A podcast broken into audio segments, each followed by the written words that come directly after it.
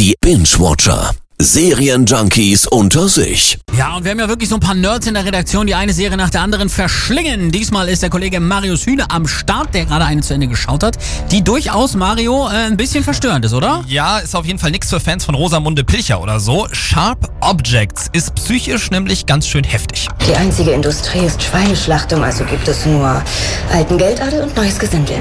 Was bist du? Gesindel. Aus altem Geldadel. Sharp Objects, eine Serie, die als erstes bei HBO lief in den USA. Bei uns gibt's sie bei Sky. Worum geht's, Marius? Um die erfolgreiche Zeitungsjournalistin Camille Preaker, die von ihrem Chef in ihr Heimatdorf geschickt wird. Grund, in Wind Gap sind zwei Mädchen verschwunden. Das gab dort einen Mord im letzten August. Ein kleines Mädchen wurde erdrosselt. Das wusste ich nicht. Dann weißt du auch nicht, dass jetzt noch eins vermisst wird. Es könnte eine Serie sein. Also, schieb deinen Arsch runter an den Zipfel und hol mir eine Story.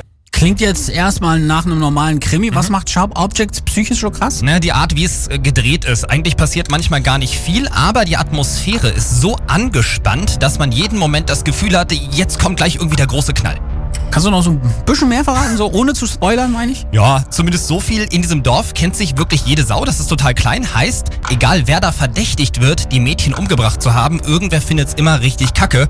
Und unsere Journalistin Camille, die eigentlich ja nur einen Artikel schreiben soll, die ist recht schnell mittendrin in den Ermittlungen der Polizei und ähm, ja, das nicht ganz unverschuldet.